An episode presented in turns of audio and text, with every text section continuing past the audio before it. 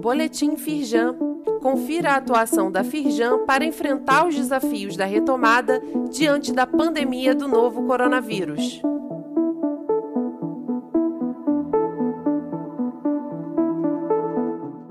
Edição de quarta-feira, 20 de outubro.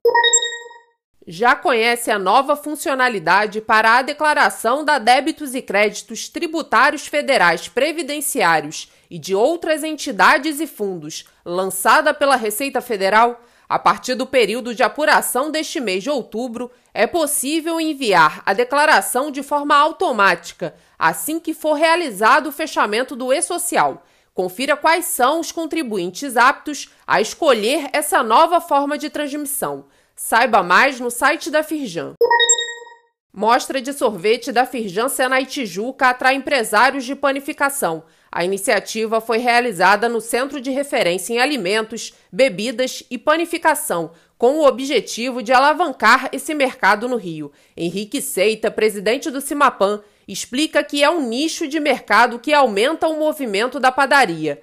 Sérgio Busquet, presidente do Sind Panifique, completa que é preciso diversificar os produtos. Leia mais e se inscreva para a próxima edição, que será no dia 5 de novembro, no site da Firjan.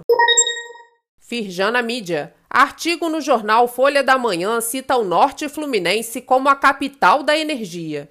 Francisco Roberto de Siqueira, presidente da Firjan Norte Fluminense, lembra que a região é responsável por grande parte da produção de petróleo do país. Ele ressalta que o local também é propício para as chamadas energias do futuro, como eólica e solar, e cita investimentos que já estão sendo feitos. O link para ler o artigo na íntegra está disponível neste boletim. Saiba mais sobre essas e outras ações em nosso site www.firjan.com.br e acompanhe o perfil da Firjan nas redes sociais. Boletim Firjan, informação relevante para a indústria fluminense.